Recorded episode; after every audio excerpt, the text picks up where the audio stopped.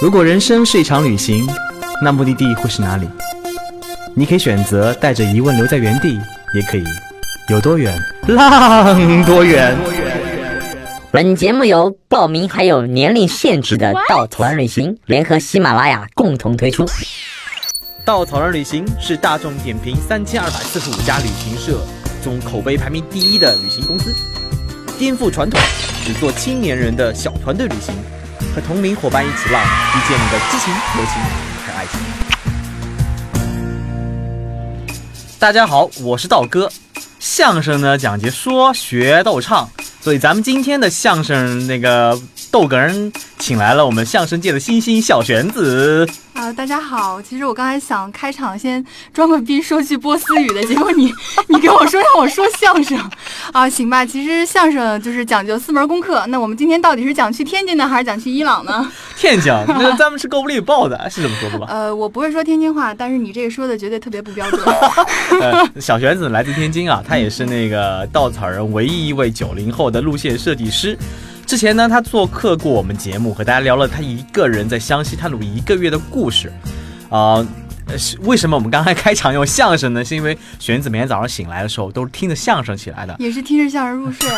他是工作室特别有名的段子手，然后基本上那个朋友圈啊，那个或者平时说话，基本上像说相声一样。对，这就是语言天赋嘛，所以不要羡慕我。所以经常我们讨论女生是否一个人旅行是否安全的时候呢，你从相声转到这里一点也不 一点也不生硬，对，就是对对，就是一技傍身嘛。出去的话就实在没旅费没有了，然后还可以现场说段相声，是吗？什么？我们卖卖艺不卖身哎，啊，哦，卖身不卖艺，道哥就是卖身不卖艺的啦。对对对，那个了解你。所以呢，呃，玄子，我们上次经常聊一个女生是不是安全旅行的时候呢，她有一个人去伊朗待了三个多礼拜。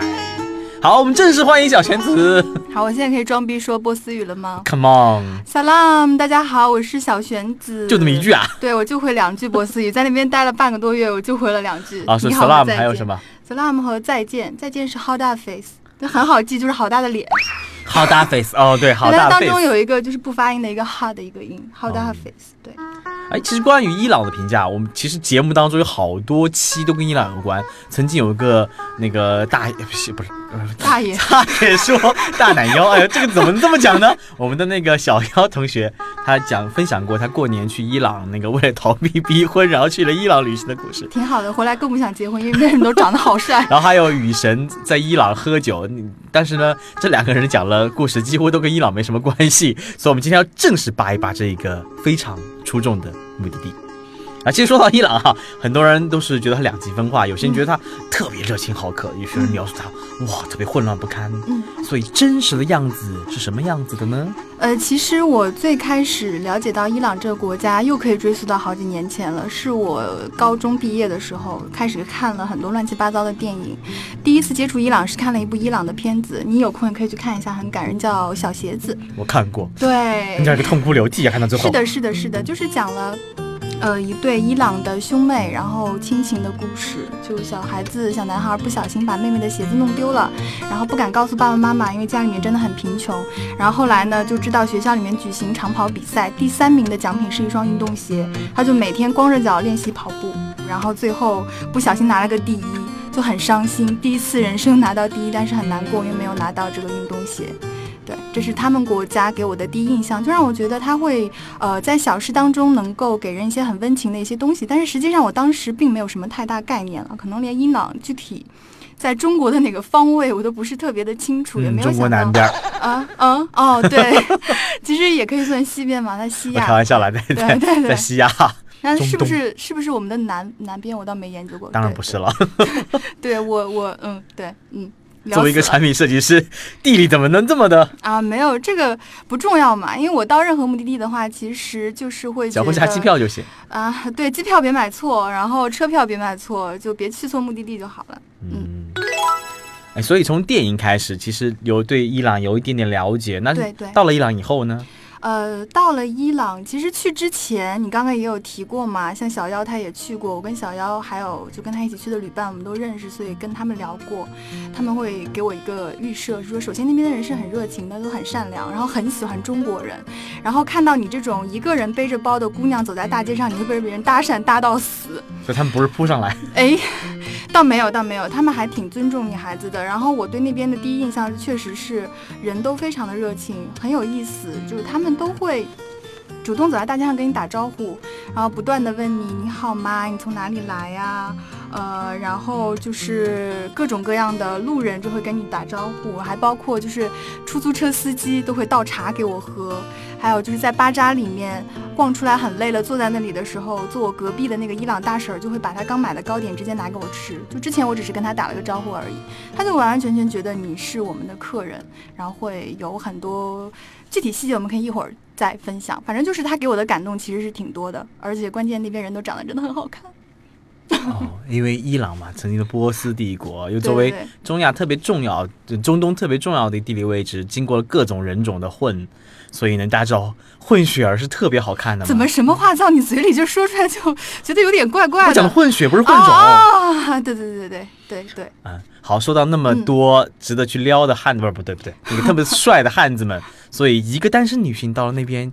会不会有什么不安全？比如说看到那个帅哥 开始流哈喇子的时候，是不是他就扑上来了？首先看到帅哥流哈喇子这种事，可能可能会发生在你身上，但是怎么可能？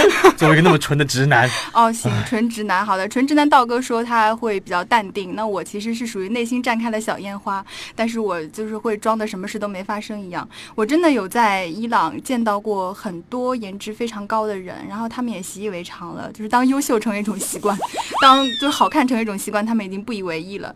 大多数的人，他其实都是会，呃，以一种比较尊重你的一个姿态来跟你交流的。就我碰到过最帅的一个，都都没有拍照，不好意思拍，是因为，呃，我当时去伊朗德黑兰的那个电影院去看了一部电影。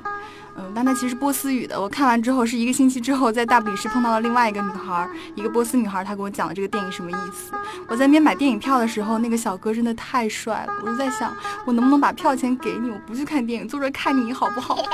但是你知道他跟我讲话的时候，虽然很多人觉得伊朗呃中东男性会比较大男子主义，包括他们的一些教义可能有些对女性不利的一些点，但实际上真正受过良好教育的，我遇到的百分之八十五的伊朗男性，他都是。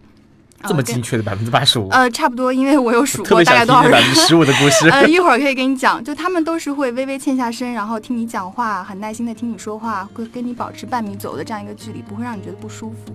当然，我也碰到过，就是有路上其他的像欧洲的女孩子、德国女生跟我吐槽说，她经常被人摸一把就走这种。但可能我觉得东亚女孩去伊朗的话，其实他们认为东亚人也是跟他们一样比较保守的，所以可能我自带一些优势，对。就大多数人还是挺好的，其实主要你要尊重当地的风俗。我去之前，因为看了一些书嘛，呃，什么我在伊朗长大呀，还有就是一些其他的电影和书籍，然后就知道那边的一个着装规则是怎么样的。然后带了很多非常长，就是连脚踝都遮住，连袜子都买了很长的。然后过去之后发现，我穿的比当地姑娘还严实。他们现在已经可以开始化妆，然后也可以就是穿稍微露一点手腕或者说是脚踝的一些衣服裤子都没问题。然后到后来我就很放开，穿着人字拖就上长途车，然后在。长途上盘着腿坐着，一开始旁边那个波斯大爷还看着我，觉得哎呀，怎么能这样呢？不太好吧？后来大爷默默的也脱了鞋尝试了一下，好舒服。然后后来整车人都葛优躺，就很开心。对对对，我们直接切入下一个话题，百分之十五男生的故事吧。啊，百分之十五男生，你真的是对，就是其实任何一个目的地都不可能一百分的好和一百分的坏。但我自己个人的话，因为我智商不够嘛，所以很多坏的事情我颜值来凑。哎，好，谢谢你对我的肯定。对，但是我在他们颜值都没有怎么办？颜值都没有的话，那就只能就 因为我在路上的时候，经常会碰到一些让我也很无奈的事情嘛。就你非要听百分之十五，你想听我被别人。套路暗算的故事呢，还是想听我被别人骚扰的故事？一个一个来，让我们开心一下。啊，好吧，你就想听这种。我先跟你说，呃，在伊朗我去过的大多数地方，首先，呃，人民都是非常和善有礼的。但是呢，因为我的行程安排比较随性，我坐在那个马哈航空飞德黑兰的航班上的时候，我旁边的大爷问我你要去哪儿，我都说不知道。然后大爷给了我一个鼓励的微笑，这话题就进行不下去了。所以前两天我就只是啊 follow my heart，然后再加上我的那个宾馆前台的大叔推荐我先去西部，他说西部凉快一点。所以我在西部那边，因为游客比较少，遇到的大多数人都很好，都把我惯坏了。等我突然之间从大不里士，如果你了解过伊朗地理的话，大不里士是在它的最左西西边、西北角左右，都已经跟那个亚美尼亚和阿塞拜疆接壤了，它游客比较少。然后我突然从那边直接呃想不开，买了个车，半夜夜车到德黑兰，马上马不停蹄又从德黑兰去到了伊斯法罕。那伊斯法罕它其实是伊朗整个国家的一个旅游明星城市，有很多非常漂亮的清真寺，可能你看到过的很多关于它的图片都是来自于这座城市的。那游客多呢，就在于呃游客多坏当地对对游客多，那中国游客也多，但你也知道中国游客有一些就是属于人傻钱多型的嘛，这也不是说黑谁啦，就中国人会比较呃喜欢去买买买，那。当地人就会觉得中国人比较好坑啊，是不是的？反正我刚刚下了那个车，就看上去也挺迷迷糊糊的，因为坐了夜班车也没睡好。那边就很热情的有出租车司机围过来，因为看我包很大嘛，就说：“哎，你好啊，你需不需要出租车啊？你是不是要去市区？”我说：“哦，对。”然后他就很热情的叫了一个他们那边英文最好的一个小哥。那个小哥，我看他一眼，我就觉得他好像笑容不是非常的真诚嘛，因为毕竟出去旅行这么久了，还是有一点点小经验的。然后果然他给我开出那个价格，我都可以在大不里士整个城绕三圈了。然后我就说这不是，这肯定不对啊，不合理啊。他说没有啊，我的朋友就是给你一个非常合理的价格啊，我怎么会坑你呢？你是远道而来的客人。我说你别跟我来这套，我在伊朗已经待了一个礼拜了，我知道你们大哥。别来这一套，用英文怎么讲呢？就别来这一套，反正我跟你说，这边有后面有很多，我就跟他讲，包括什么套路之类。你知道套路怎么翻译吗？I don't know。对，你可以跟他说 common tricks。对，就是就跟他说很多很多，反正就我的意思就是我已经在这边待了很久了，有很多的经验，你不要骗我。然后他就给我打了个折，后来我就对半砍嘛，但是像对半砍了之后，那个价格也是不合理的，因为呃，但是当时很累，就没有跟他计较。结果没想到上车之后，他还是在跟我叨逼叨，他就说，你知道吗？我之前碰到好多中国人哦，中国游客都超热情、超大方的。我说是吗？但我不是那种游客。然后他就嗯，然后再开出呃。差不多两三分钟的时候，他突然给我掏出了一张港币。十块的一个港币，他就跟我说：“你看哦，这是来自你们中国香港的朋友送给我的礼物，你有礼物给我吗？来自中国的礼物，我要礼物。”然后就好呀，然后从兜里掏出一块大白兔奶糖，啪扔他脸上。我说：“来自中国的礼物，拿着。”然后他当时就一脸愤恨的把那个糖现场就拆开吃了。就很快车就到了嘛，因为航行程很短。然后下车之前，他垂死挣扎跟我说：“没有小费吗？就要多少钱你给多少钱吗？”我说：“对啊，没有小费啊。”我就下车，但我心里默默想：你长得又不帅，给什么小费？烦死了，所以我对伊斯法罕的第一印象就是觉得这边可能是我确实要，呃，跟前面几天有点不一样的一个地方，要价格啊什么的，对，需要稍稍有点提防。然后另外一个，对，你就想听这些七七八八、乱七八糟的故事，再来一个。对，其实我整个在伊朗的行程过程当中，并没有出现我呃，我们我去之前。首先，我们工作室有一个非常奇葩的人物，叫徐天琪。这个大家可能有些迷妹是知道他的，在前一期节目里里面那一个走心男人啊，对对对，就是那个走心已婚男子。他这么跟我说的啊，你知道吗？你去那边，你一个人去，肯定会被摸的，会被摸胸，还被摸屁股。然后我当时就很想掐死他，因为我回来之后他也会去伊朗嘛，我觉得他是在吓唬我。但我去的时候，后来也听说别人有被骚扰过，但我还比较幸运。我遇到过的最让我觉得不舒服的事情是，我在伊斯法罕被一个老大爷他试图来抓我的手。然后很快的把他甩开了，他也没有做其他的举动。呃，就像我刚刚说的嘛，首先你着装上一定要符合当地的一个宗教上的一个习俗，邀请女孩子要不可以露头发，不可以露出身体的轮廓。对，那其次就是要跟男性适当保持距离。那我发现为什么我会被这个人骚扰，而不是其他人？为什么那么多帅哥都不来骚扰我，而是这个大爷？主要是因为我不小心给了这个大爷一个就是放松警惕的一个机会。我在那边正好手机没钱了，然后一脸懵逼的时候。后周围又不是游客聚集区，突然这大爷像从天上掉下来一样就出现了。他说，他英文非常流利。他说，哎，我跟你说啊，呃，我觉得是上帝的召唤，不是上帝真主的召唤，认为你需要帮助，然后我才出现在这里。我就是只为你出现在这里的。我说你他们到底要干嘛啊？然后他就会跟我讲说，你有什么问题？我看到你站在这边好像很惶恐，这边大多数人都不懂英文。那我就跟他讲，我说。对，我手机没钱了，他就很热情的，呃，用他的银行卡帮我充了手机费。但我当我把现金给他了，嗯，我觉得这样就跟他道谢，然后谢谢他，就祝他 Have a nice day 就结束了。结果没想到，他就跟我说，反正我也没什么事儿，你现在要去哪里？我有辆车，我可以带你。那我就说车就不用了吧，那我可能就附近走一走。他就说，哦，那反正也没什么关系啊，我今天下午就在城里面，也没什么其他安排，那我陪你逛一逛吧。毕竟我是伊斯法罕当地人，所以我这里的话也可以。给你简单讲一讲啊，我小时候的一些故事。他看起来年纪就头发都已经白了嘛，那手毛都已经白了。然后他一开始为了让我放松警惕，他跟我说他有两个女儿。他说问了我年纪，然后他说我跟他的两个女儿年纪差不多。然后他就也问了你是跟团来的，因为伊斯法已经出现旅行团了。他说你是跟团来的还是呃什么一个人来的，还是跟朋友来的？我当时就很坦诚的我说我是自己来旅行的，但我没有跟他透露太多其他的信息。嗯。然后他就一直跟我讲说什么，哎，这个。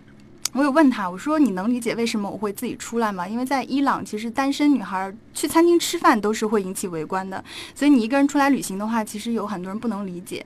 但他号称他是一个学社会学的一个呃什么大学老师，所以他说他可以理解，还说很佩服我，希望我能见见他的女儿，然后 对，希望我能见他的女儿，然后可以跟他的女儿聊一聊，这样可以鼓励他的女儿以后可以像我一样走出去，比如说去到中国，去到其他陌生的城市。是能够去多认识些人，长长见识。我当时就放松警惕了，对，呃，然后，然后脸上写了几个大字：漂亮单身啊，那个 简单女性。等着来溜，就是啊，漂亮单身，什么没有，就是看起来很傻白甜的样子嘛。呃，反正我就因为给他透露出了这些信息，他当时我不懂啊。后来想想，有可能也是套路之一吧。他还当着我的面拨了一个电话，说那是他女儿。然后我还跟那个姑娘 double check 了一下，我说你，他说你是，他是你的父亲。然后那姑娘说对，就是我今天在什么地方上课，没办法来见你这样。那我觉得没什么嘛。后来我要去的一个什么四十柱宫，过去的时候呢，那个大爷，我想你如果陪我去的话，那应该各掏各的门票吧。但他没有要掏钱的意思，他又跟我说他有帮我去讲价，因为当地人跟游客价格不一样，当地人很便宜。然后他说本来想啊带我以当地人的价格进去，后来没有成功。他说不得不付两个不同的价格，就是我这边还是比较贵。但是呢，就他意思是让我帮他买他的门票，可是我转念想，他帮了我这么多，那门票对于他来说，呃，可能就是额外的一个支出。那对于我来讲，当地人的门票虽然来十几块钱，也不是很贵嘛，就帮他掏了，没什么。结果进去的时候，我就发现这个老大爷他总想把我往人少的地方引。呃，好在那边游客比较多，然后我就一直跟他说我不想去旁边什么什么地方，他就 OK 好。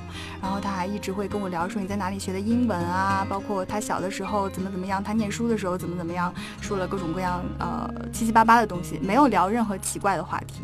那后来出现奇怪的事情是在呃下午。呃，从那个四十助攻出来之后，我当时就暗下决心，如果一会儿他要带我去清真寺的话，我肯定不会去。为什么呢？因为老娘不想再替他掏这个门票了。你自己愿意跟我逛的，为什么要给你买门票？我觉得很奇怪啊，对吧？结果出来的时候，他果然说要去什么什么清真寺，我就说现在快关门了，我需要更多的时间，那我明天再来。他说好，那我们去，你要去什么地方？他要带我去吃饭，我想我不要。我说我现在不饿，其实我已经一天没吃饭，我就不想跟他吃饭而已。我想拒绝他，然后他一直跟我说你什么时候想我离开，我就可以走。但当时我觉得他也没做任何出国的举动，就说我现在可能想去那个广场那边坐一下，因为广场人很多，就在法罕伊斯法罕巴扎当中那个伊玛目广场。我坐在那边看喷泉，看着看着呢，他也跟我聊有的没的。我当时也有点累了，就没有那么大力气，呃，理他。但我有个习惯性的小动作，因为伊朗气候很干嘛，所以我在就是剥我的指甲。就是那边有很多死皮什么的，他突然之间就这样不经意的过来，哎呀，你手怎么了？这样来抓我的手，马上就甩开，然后很严肃的就挪开他，离他更远，差不多一米的距离。我就跟他说，不好意思，你这个行为在伊朗，据我所了解是非常不恰当的，会让我觉得很不舒服。然后再说，我现在已经很累了，我今天只想一个人在这边安静的待一会儿，享受一个人的时光，然后就把他赶走了。他还跟我说什么，他家在离市外两公里的地方，呃，欢迎我去他家做客。然后我说可能下次吧，这次我一个人来不是很方便。这样，就他走了之后，我刚松了一口气，我旁边又突然之间又出现了另外一个身影，是一个还蛮帅的一个伊朗小哥，就这样。像那个偶像剧里面沐浴着什么夕阳西下那种光，自带光圈，你知道吗？长得又很帅。然后这边突然跟我说：“你知道这广场为什么叫伊玛目广场吗？” 甩了甩头发，然后说：“啊，你跟谁说话？你是一个人来旅行的吧？”我说：“对。”然后他说：“我跟你讲。”这边有两个清真寺，这个有塔，那个没有塔，你知道为什么吗？我说我不知道。他就在那边讲了很多，又跟我说什么他有一半的格鲁吉亚血统啊，问我来了这几天呀，完全不想理他。后来他就跟我抛出了一个信号，他说啊，我爸妈在这附近开了家店，你要不要过去坐一坐，喝杯茶？我说不用了，谢谢，我想一个人待会儿。嗯，他就走了，就还好，就没有都都没有纠缠我。对，这就是我遇到的差不多最不好的事情了吧？其实我觉得还还可以，我还是可以接受的。而且我现在讲出来是当段子讲。后来我听说，我有在那个雅兹德的时候碰到一个女孩，青旅的女孩，她跟我讲，其实当地不管是所谓性骚扰，就是摸一下，或者甚至他们听说有一个女孩在一个村子里面被一个老大直接抱住了，就开始狂亲，就都是。呃，老年的男性比较多，因为他可能会觉得像你父亲或者甚至爷爷的年纪，你会对他放松警惕。但年轻的男性就还好，就我没有碰到那种，呃，特别直接上手的。然后还有在巴扎被套路的故事，你要听吗？来，对，那个男孩还蛮有意思的。就我在伊斯法罕。其实，在到伊斯法罕的时候，我已经憋坏了，因为前面几天先去了加兹温，然后去看那个刺客城堡。当时包车那个司机大叔他特别热情，然而他的英文只会什么 good no good，什么这个地方 good，那个地方 no good，中国 good，日本 no good 这种。然后我的那个波斯语刚刚不是说了吗？只会你好再见，但我俩就一直就鸡同鸭讲在交流。他还很开心，我就拿大白兔给他吃，他还去停下来路边摘那个野果子给我吃，就过得还挺开心的。但是再开心的话，你也其实人是有交流的欲望的。然后我在那边，呃，后来到大比市也碰不太到会讲很好英文的人，所以到伊斯法罕。伊斯法罕那边因为说游客多嘛，然后中国游客很多，如果去那边肯定要去伊斯法罕买买买，所以巴扎里面很多人啊，他们见到我的时候就直接开中文，甚至有人很多人会误会我是日本人，他们就直接跟我说日语，什么库尼基哇，什么霓虹金，然后我不是日本人，是中国人，谢谢。然后有一天中午是我在那边要去那个清真寺，但是我每天就起很晚。到那边的时候，正好是他中午有三小时的午休时间，差不多是要到三点半才开门，又很热。中午一点多的时候，正好是最热的时候，在巴扎里面又没地儿坐，我就不知道该去干嘛，然后又很渴。这个时候突然听到后面有人用中文跟我说“您好”，然后说的还挺标准的。我一回头就看到一个笑特别灿烂的一个伊朗小帅哥的脸，对，他就跑过来，滋滋跑过来，就很可爱的跟我说：“他说你好呀，我其实刚刚就看到你经过我们家门口了。那其实我没有恶意。”我就是想学中文，然后我最近呢也有一个朋友在跟我一起努力学习中文，所以我在想，如果你有空的话，不会占用你太多时间，能不能请你去我和我爸爸的店里去喝个茶聊聊天？那当时我就想着说，正好我渴了嘛，那我就去呗，反正那边巴扎所有的店铺摊位都是四面透风的嘛，也不会不安全。结果进去就真的看到一个女孩子跟她爸爸，她爸爸马上就对我笑得很开心，他为了。我也不知道是是他跟他爸爸说了什么，然后他爸就拿了一本他的中文课本给我，还挺有劲的。我看了一眼他们是如何学中文的，里面有一个特别接地气的一个问题是在中国有一种很流行的游戏，需要四个人，然后如下图，你知道是什么吗？就是什么东南西北风、妖姬之类的图片在下面。然后说，我说你知道这是什么？他说我不知道呀。然后我跟他聊天之前，呃哦，对他那个课本上还有什么师傅，这牛奶两块钱，我给你五块，找我三块之类的，就是称呼都很有意思。对，然后他一开始是想说跟我用中文聊天，但后来我发现他中文可能刚学吧，他所有的全部会的中文加起来就是你好再见，你真美，你吃了吗？这种就是撩妹够了，但是如果说要聊天的话，其实还是有点困难，所以后来大部分还是在说英语。他很有劲啊，他跟我说，嗯，你有男朋友吗？我说有呀。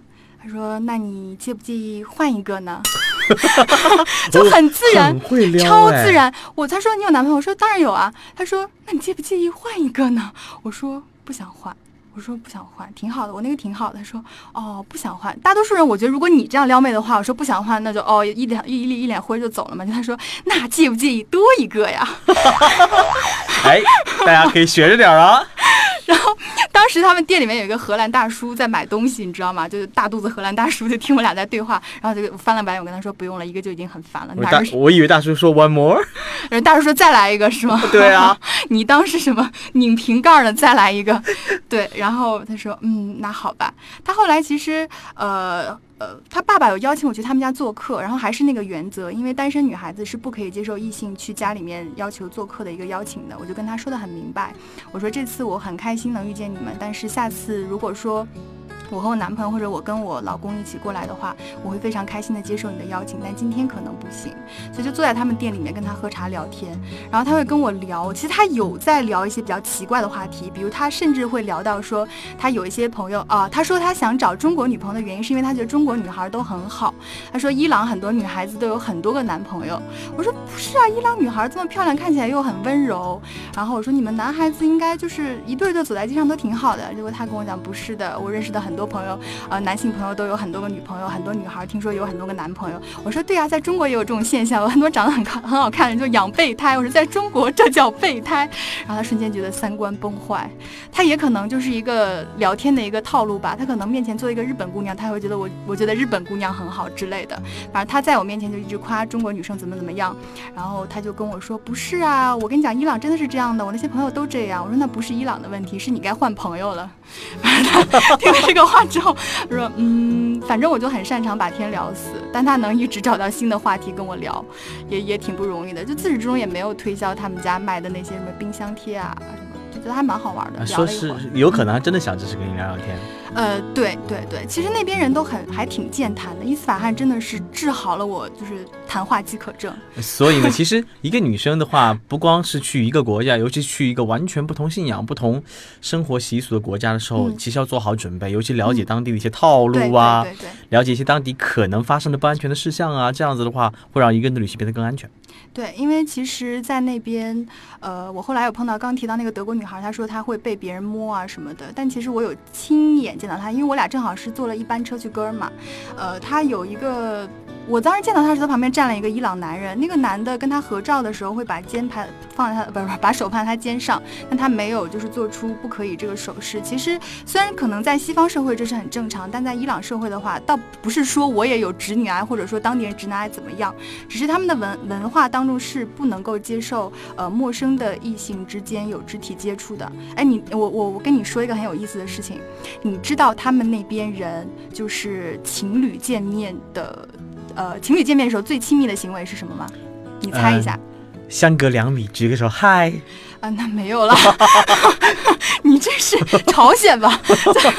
我我乱说，没去过朝鲜，不能乱说啊。是这样的，就是我在那边认识了很多个伊朗的女孩，然后我会因为跟男性可能不太方便聊很多，但我跟女孩子聊的比较多。很有意思的是，我在整个路途当中碰到了三个跟我同龄的女生，就是二十五岁，然后当中一个女孩子叫海斯提。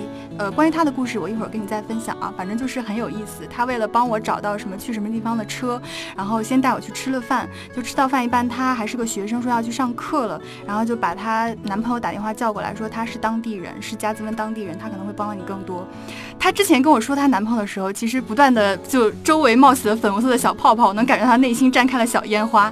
但是她男朋友见到她的时候，就是两个人拼命的克制，就不可以拥抱，不可以就其他摸摸头都不行。你知道？就那个男孩站在海斯汀面前，然后愣了两秒，伸出了手，两个人握了一下手，结束。这是就是情侣和夫妻在公共场合可以做的最亲密的行为。哦，其实只是公共场合，私下里怎么做我们就不知道，对吧？私下里就是我不知道，因为没有没有这个窥探的欲望。所以预知私下里他们会如何相处呢？我们下一期再聊。非常感谢小玄子带来很多很多那个撩妹技巧和撩妹在那边被坑的套路啊，所以呃具体的很多伊朗温暖人心的故事呢，我们下一期慢慢的讲。旅行不止吃住行，更不只是买买买。我们不说攻略，不灌鸡汤，时常走肾，偶尔走心。这里有最真实的旅行故事，最奇葩的囧途奇遇，最没有节操的激情四射。没有说走就走的勇气，没关系，带上耳朵。也可以有多远浪多远，请搜索“稻草人旅行”，和我们德艺双馨、颜值出众的领队一起出发，爱上这个世界。